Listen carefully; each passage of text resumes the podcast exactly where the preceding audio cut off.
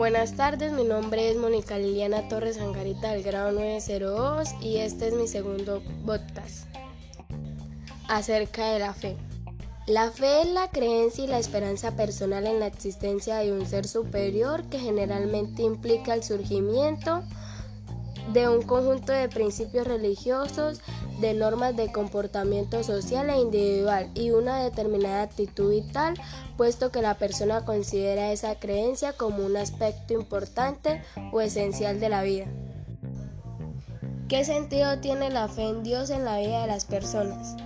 La creencia en los milagros y en la fe que existe Dios, porque la fe mueve montañas, en personas que de verdad lo sienten, porque la fe puede crear una esperanza que todo va a estar bien con ayuda de Dios. Muchas gracias por su atención.